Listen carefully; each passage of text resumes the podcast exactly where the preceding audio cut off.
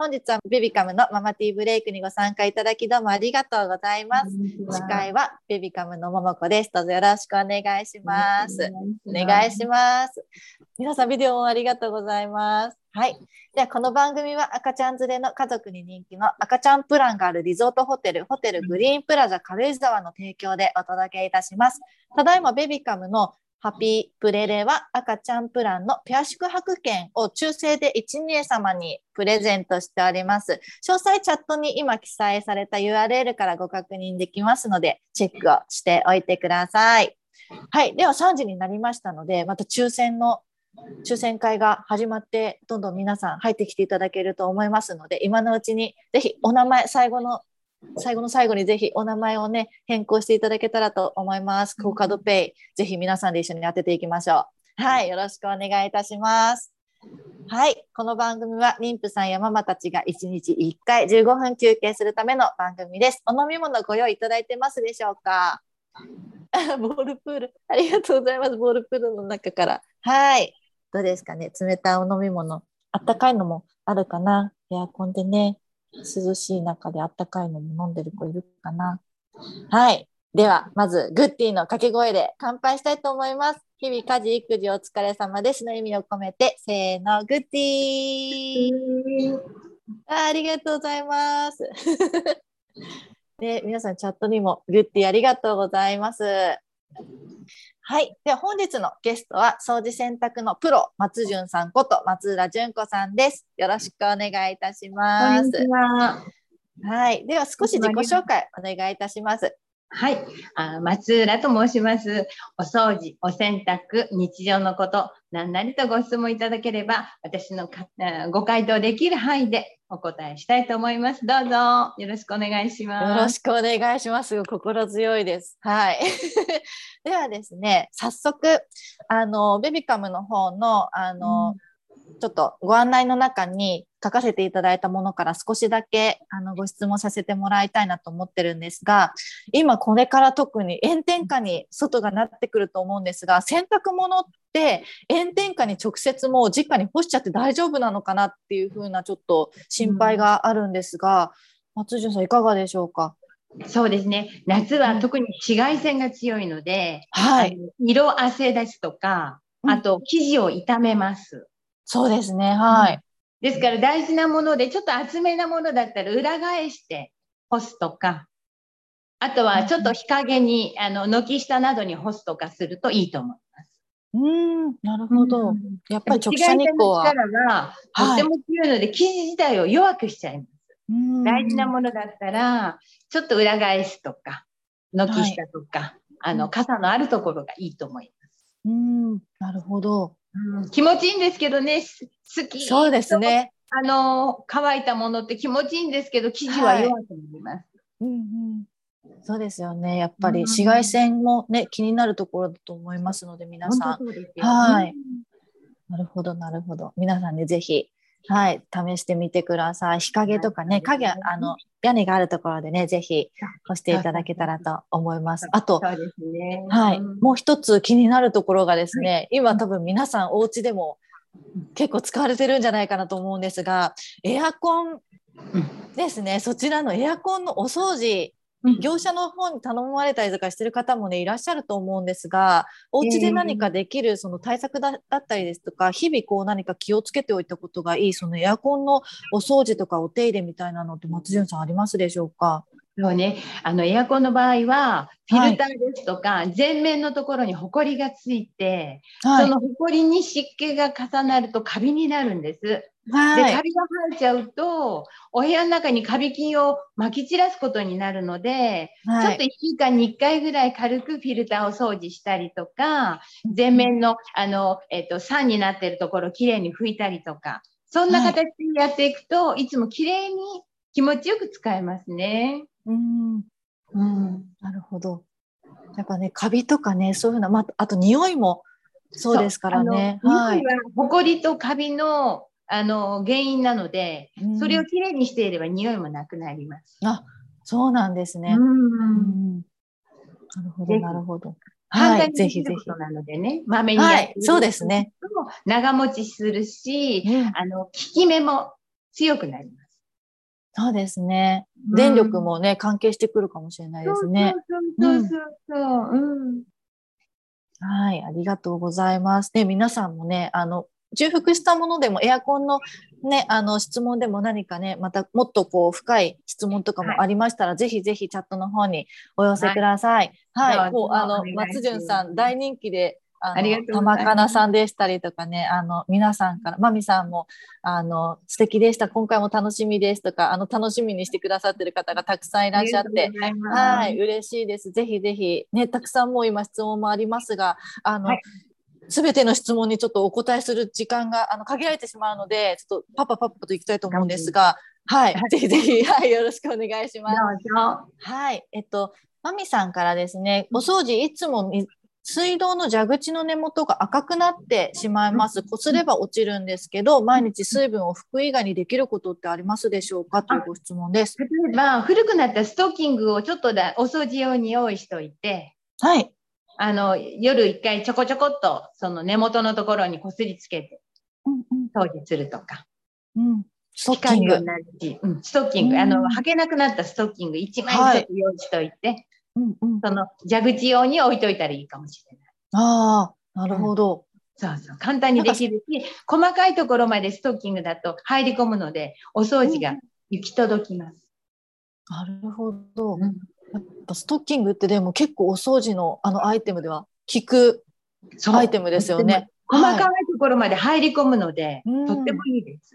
ね、ぜひぜひ皆さんあの使わなくなったストッキング、ね、あのそのままポイしないでぜひお掃除に、はい、ぜひやっていただけたら、はい、ありがとうございます。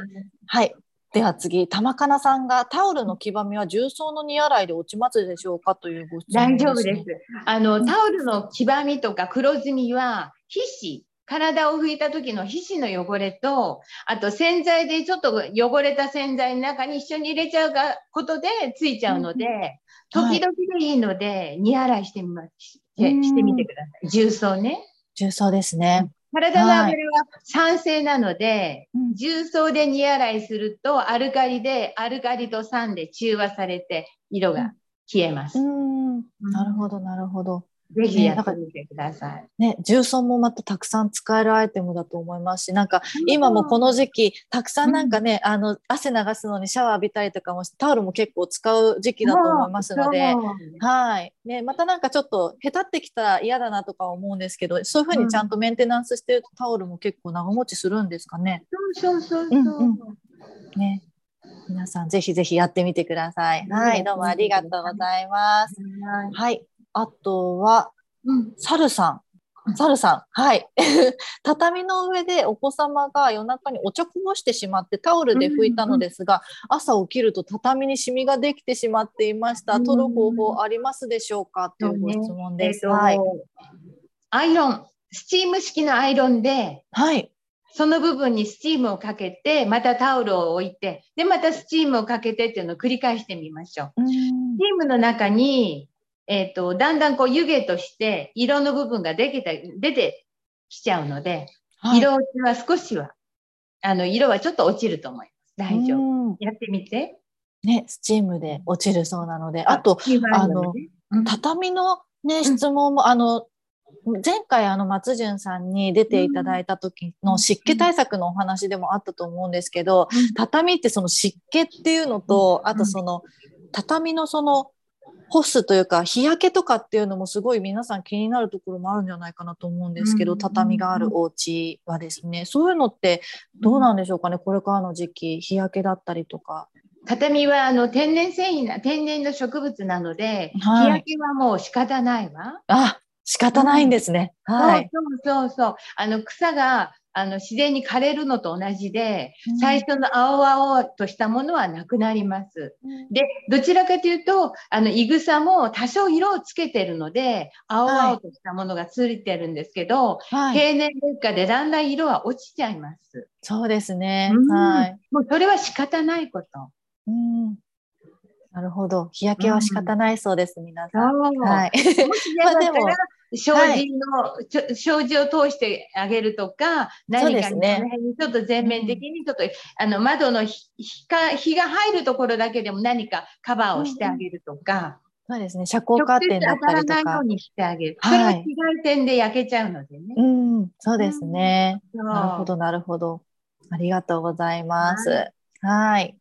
あとですね、イリさんが、おかげさまで鍋の焦げが外に干しっぱなしでおおむね取れましたという。はい、よかったです、イリさん。はい、指でコリコリってやると取れちゃう。うん、すごいですよね。今特にね、干せますから、皆さん。今の時期。はい。どんどんどんどんね、干して焦げをね、取っていけたらと思うんですが、イリさん他に質問も。焦げを作らないのが大事よ。あ、まあそうですね。根本そうですよね。そうでした。そうでした。皆さん。はい。まず焦げは作らないように、はい、対処していきましょう。はい、ありがとうございます。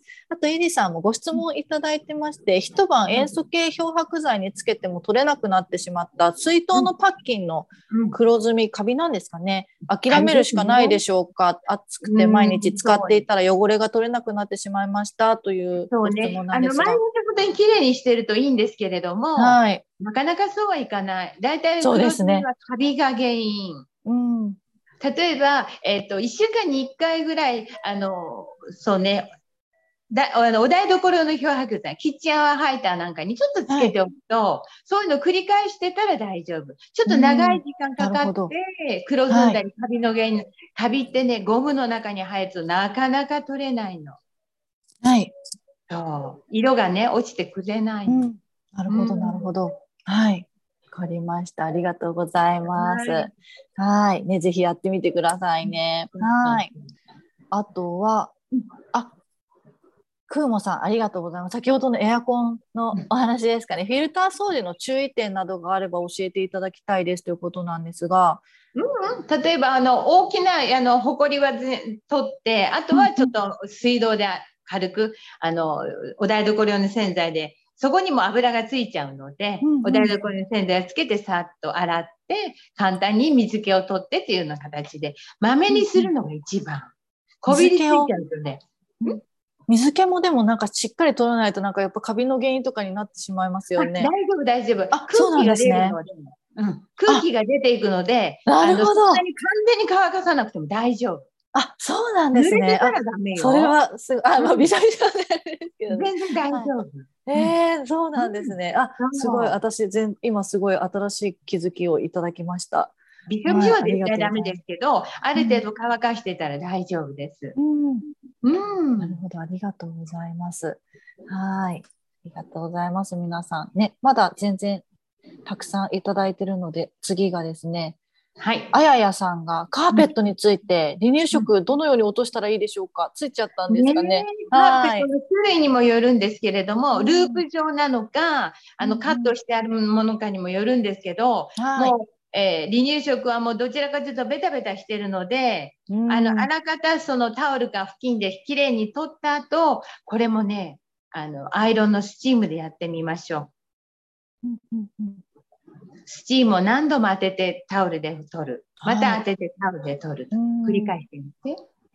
なるほど。スチームですね。うん、はい。皆さんカーペットの繊維の中に入り込んだものを、スチームの力でふわっと広げてくれるので、その隙に取っちゃう。やっぱりなんかスチームってすごいんですね。なんかそういう風な製品あるじゃないですか。あの、アイロンじゃなくても。はい。ね、なかなかやっぱそういう風なのが出てるってことやっぱりお掃除にも結構必需品ですかね。必需品で、アイロンスチームはとても便利よ。ねいや、アイロンがね、そんなにそうやって使えるっていうのもね、結構目から鱗なんじゃないでしょうか、皆さん。やけどしないようにね。そうですね。はい。ぜひぜひ皆さん気をつけつつ使ってみてください。はい。はい。はい、ありがとうございます。あとは、あやかさんからトイレ掃除について、子供が後追いでついてくるので、うん、そうですよね。毎日掃除をしていますが、一度ついた壁の匂いが取れない。なるほど。拭いているそうなのですが、何か他にいい方法ありますか？壁の匂いって大体男性の例えばおしっこの飛び跳ねだったりするのね。ああはい立ってしてたりとかってことですよね。一回のお手洗いです飛び散るのって2000粒だって言いますから。うわそうなんですね。男性にも座っていただくか、なるほど。あるいはまに本当にあったかいタオルで拭くことしかないと思いますよ。うん、いや毎回もねやっぱね毎回ついてこられてしまうのでね気にされるとは思うんですけど、うん、ねパパに毎回それをやってもらうってこと考えたら座ってやってもらうのが一番いいですかね。あの、はい、男らしさじゃないのであの、はい、ぜひ座ってしてね。はい。ねパパにね、ぜひ頼んでみましょう。はい、ね、掃除もね家族のことですからね。はい。協力してもらって、はい。皆さんね、ぜひ快適にトイレもね、過ごせたらいいと思います。はい。彩香さん、ありがとうございます。はい。あと、石井さんからですね、子供がずりばいでそこら中動き回るのですが、ワセリンとよだれで床がベタベタです。何を使って掃除したらいいでしょうかというご質問です。ね、ワセリンも油なので、はいえーと、化粧水みたいなものでもいいんだけれども、ちょっとその、えーと、マジックリンのようなものでちょっとこすってあげるとか、うん、あったかい雑巾、あったかいお湯で絞った雑巾でマジックリンでちょっとこすってあげるとか。うん、うん、なるほど。マジックにちょっとシュッシュッとやって。そうそうそうそう。うん、ワセリンはどうしてもね、ベタベタ、洋服にもついちゃいますまあそうですね。はい。ついちゃう。うん。油ですのでね、それはもうそういうので取る。で、あとは最後にもう一度温かい雑巾で拭いてあげるとか。うん、その油がね、また床についてる状態でずっといてしまうと、またそこから汚れがね、どんどん広がっていくと思いますので。でもそれ、ね、ほんのちょっとの間なので、ずりばい OK。いや、それはもう、本当ですね。はい。ずっと、あの、ずりばいしてる人いないので、ちゃんと歩いちゃうから、大丈夫。ね。女子だったらママも追いかけつつ、床こう磨いて、はい、一緒に 遊んでみたりとかね、お子さんの成長ですものね、はい、喜んで、うん、やってください。ね、それもね、一つ楽しみながらお掃除もね、してもらえたらいいかなと思います。はい、石井さんどうもありがとうございます。はい。では、あと、ヒロさんからですね、布製品についたカビって落とせますか？と、布製品は柄付きだそうですね。あと、シワになりにくい洗濯物の干し方。あ、うん、それはちょっと私も教えてほしいですね。はい。えーと、まずね、シワになりにくい洗濯物干し方って、はい、まず洗濯を干すときによく叩いてあげる。伸ばしてあげる。はい、濡れてるうちに伸ばしてあげる。うん。それでも効果全然違うのよ。例えば縫い目のところもぎゅっとこう引っ張って、あとは叩いてあげる。裏と表から叩いて干してみてください。全然仕上がりが違います。うん、アイロンいらないかもしれないくらい。そうなんですね。すごい。そんなに違うんですね。違います。うん、で布についたカビってね、えーと、例えば白だったらもうキッチン泡ハイターぜひおすすめなんですけど、はい、キッチンイターだと色物には使えないので、うんうん、あの酸素系漂白剤で、はい、ちょっと,、えーと、手を入れてあちって思うくらいのお湯の温度で浸してそこに酸素系漂白剤を入れましょう。うんあの酸素系漂白剤は色を取ってくれるので、はい、カビの色はなくなります。で、それがお湯だと、繊維が硬くなってたのをふわっとしたところに漂白剤が入ってくれるので落ちやすいんです。お湯を使うメリットって布の硬くなったのをふわっと広げてくれるので、お湯はとても効果的です。お湯ですね。うん、はい。はい、ありがとうございます。はい。あと、じゃあもう一つだけご質問をチャットから拾わせていただいて、はい。その後またちょっとボーナスタイムで皆さんにね、聞かせていただきたいと思いますので、はい。ではですね、幼稚園が毎日お弁当で食中毒が心配です。そうですね、うん、何かお弁当テックなどあればお弁当箱のねやつでしたりとかね、あの知りたいですということなんですが、ゆきえさんありがとうございます。食中の原因は中途半端な温度で持たせちゃうから、はい、うん、必ず冷ましてから持たせる。うんうんうん中途半端なちょっとぬるい温度で持たせちゃうとぬるい温度は食中毒菌大好きなので広がりやすいです。はい。必ず冷ましてあげる。もし時間がなかったら、ちょっと出かける30分ぐらい冷蔵庫に入れて冷ましてあげちゃう。うんうんうんなるほど、なるほど。あともう一つは、できれば前日のものは入れないで、はい。ちょっと大変ですけれど、こういう時期だけでも、そうですね。の朝に作ったものを入れてあげる。うん中途半端な温度が一番菌が繁殖しやすいそうですね。うん。少しなので、ちょっと手間にはなってしまうかもしれないですけど、うん。少し早めに作って、冷ましてから、はい、入れて、はい。ね、食中毒ちょっと怖いですからね。そうなんはい、です。美味しく食べれるように。手を洗うのはもちろん当はい。然なんだよ。うんありがとうございます。はい、ゆきえさん、質問ありがとうございます。はい、で、もう結構まだたくさんね、あのご質問いただいてるんですが、少しベビカムからのお知らせを一度挟ませていただきたいと思います。はい明日のママティーブレイクはお休みさせていただきます。この時間帯はお休みで、また夜開催のママティーナイトをやりますので、ズームではなくインスタライブで行います。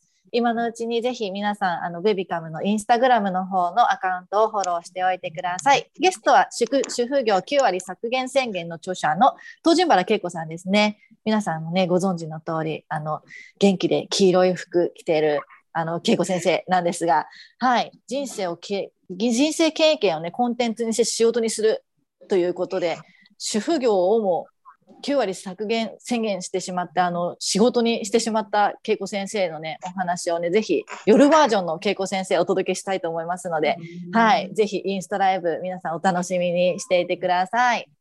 はい。あとですね、先ほどもちょっとご注意点であのお話しさせていただいたんですが、明日のメッセージの配信お休みさせていただきます。申し訳ございません。ぜひ、あの、ベビカンのインスタグラムをね、今のうちにフォローをよろしくお願いいたします。はい。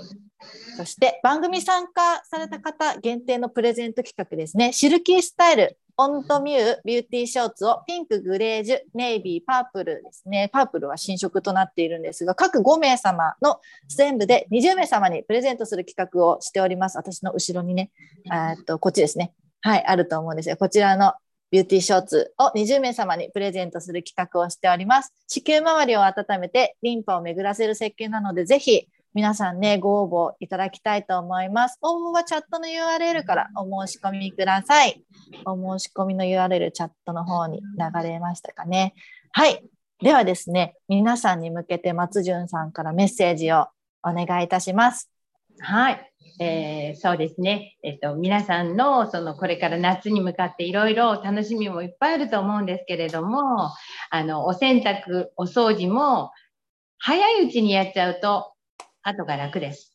お掃除もか軽いうちにやっちゃう。お洗濯も汚れたらすぐにやっちゃうと、とっても楽に継続できるのでやってみてください。はい。どうもありがとうございました。はい。ではですね、もう少しちょっとボーナスタイムで少しだけご質問を拾っていきたいと思うんですが、先ほどね、あの、お布団だったりとか、その天日干しみたいなお話もちょっとさせてもらってたんですが、布団も日陰干しの方がいいですかという彩香さんがご質問いただいてます。うん、お布団はやはりもう直接干しちゃっていいと思います。うんその代わり、布団のカバーは弱くなっちゃうので、上にはい何かをかけて、例えばシーツとか、かけてからはい外に直接干しちゃいましょおお、それ大事ですね。うんう。そうです、そうです。気づかなかったです。匂いとってもいいですもんね。お日様にお布団ね。本当にね、幸せですよね。干した後のお布団。はい。うん。ね、皆さんその一工夫ぜひやってみてください。はい、ありがとうございます。あとお風呂の蓋の黒カビですが、ついてしまった後になくせることができますでしょうか？とアスポンさんからです。これもね、キッチンアワーハイターではい。落ちます。お、そうなんですね。まめにやってみてください。落ちます。うん。泡ハイターですね。そんなに難しくない。落ちます。うん。うん。もう直接そこに吹きかけるだけで大丈夫ですか？何か。そうそうそう。あ、そ泡タイプにな。っているので、長くカビの部分についててくれるので、うん一回で落ちなくても、それを何度か繰り返しているうちに落ちます。うん大丈夫。心配ない。なるほど。うん。はい。です。泡ハイターです。皆そうさ、泡ハイタん。ー。はい。あの、水だと、水溶性のものだとすぐに流れちゃうけれど、泡は長い時間そこに留まってくれるので、効果が発揮しやすいです。やってみて。はい。ぜひ皆さんやってみてくださいね。はいはい。ありがとうございます。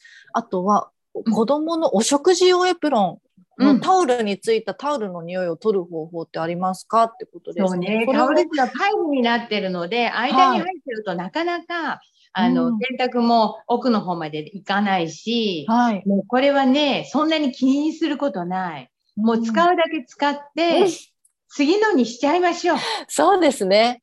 そう。はい。うん、そこでね、いっぱいきれいにしようと思って悩むよりも、うん、まあこれは何回か何ヶ月か使ったからもいい。はい。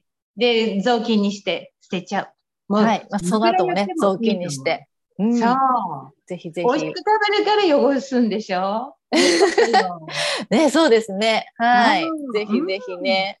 あのやっぱ匂いね気になっちゃうと思いますね。ぜひもう、うん、あのお気に入りでどうしてもとかいうわけじゃなければ、はい、うん、そのままね有効利用して全部、また床拭くのにもね使っていただいて、はい、ママが美味しい料理作るから美味しくいっぱい食べるので汚すんだ。そんなにいいことない。ねそうですそうです。はい。ありがとうございます。はい。あとはトースターの黒焦げや窓部分の茶色の焦げとかはどうにかなりますか、というみーさんからです。あの、えっ、と、そうね、えっ、と、マジックリン。ガラス部分はマジックリンをつけて、ちょっと硬いスポンジでこすりましょう。落ちます。うんうん、で、焦げはほとんど奥の方なので、はい、引き出せるな、中皿があれば引き出して洗う。で、内側のあのヒーターの部分は、ちょっと火をつけないときにちょっとこすって落としてあげれば大丈夫。待ちください。はい。ありがとうございます。もうね、すごいたくさん質問がどれどれを聞いてみようかなって悩むところなんですが、ゆうさんが洗濯槽の汚れが気になるそうで、ゴミキャッチは2、3回に1回、洗濯槽は月1で専用の洗剤で掃除しているのですが、気づくとネットに入らない大きなバスタオルなどに黒っぽい汚れがついています。お手入れの仕方が悪いのでしょうか？というご質問なんですが。はい。そしたらね、えっ、ー、と、もうちょっと頻度をちょっと多くして、なおかつ洗剤の使う量がちょっと多いかもしれない。あ、洗剤の量？そう。洗剤が多すぎても余分な汚れがくっついて、洗濯機の汚れにつながるの。はい、あ、そうなんですね。そう。使いすぎは絶対ダメよ。へえ。そんなに変わらないから。なるほど。あんまか、うん、な考えずに入れてました。なんかこれぐらいの洗濯量だからこれぐらいかなって 入れてたんですけど。洗剤を多く入れるんだったら、ちょっとあったかめのぬるめぬるめのお湯をちょっと継ぎ足してあげて、回す方が汚れは落ちます。なるほど、お湯ですね。うん、はい。やってみて。はい、ぜひぜひ、ちょっと私もちょっと気にしてやってみます。全然少ない方がいいのよ。多かったら絶対ダメ。そうなんですね。なんか普通にもうなんかメモリだけをなんかただただ意識してなんか 入れてしまっていたので、ね、はい、ちょっと洗濯量とちょっとちゃんと毎日相談しながらやってみたいと思います。はい、ゆうさんもありがとうございます。はい、あとはあきさんがぬいぐるみの洗濯どれぐらいの頻度でしたらいいでしょうか、うん、ぬいぐるみに触る頻度にもよるので、はい、ちょっと匂いが出たなと思ったらネットに入れて洗ってあげたらどうでしょうね。ね。まあ、ぬいぐるみもねお気に入りのやつでしたりとかするともうね毎日のようにもベロベロ触ってるんでしょうからね。ベロベロ触っちゃうでしょ、はい、そしたら本当にもうお洋服と同じぐらい。にやってあげないと中にあのダニだとかそういうことのあの原因になっちゃうので、まめに洗ってあげる。そうですね。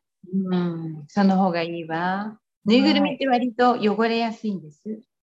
そうですよね。うん。うん汚れもね、汚れもいろんな種類汚れついてますからね、ああいうのだだったり、食べ物だったり、ね。そうですね。かわいいけどね。はい、めでてたらめでてるだけ汚れてるでしょうからね。そう。はい。うんあとですね、先ほどフローリングのお話があったんですが、K さんから、うん、あの油汚れ、フローリングの油汚れを落とすために誤ってマジックリンを使ったらワックスしたフローリングに広い範囲で斑点がついてしまいました。マジックリンの。ちょっと、ちょっとしばらく起きすぎちゃってるわね。あ、フローリングも、その、そう、ワックスの状況によっては、あの、控えた方がいいでしょうけど、さっとしてスッと拭いちゃう。ただ、艶が出てるものはちょっと艶を消しちゃうかもしれないので、そのフローリングの状態にもよるんですけれども、もしその、えっ、ー、と、ツヤがいっぱいあるようなんだったらちょっとやめた方がいいかもしれないわね。あったかいお湯だけで大丈夫。厚めの雑巾。厚めの雑巾で、そう。さっと拭く。そう。はい。うん。です。ケイさん。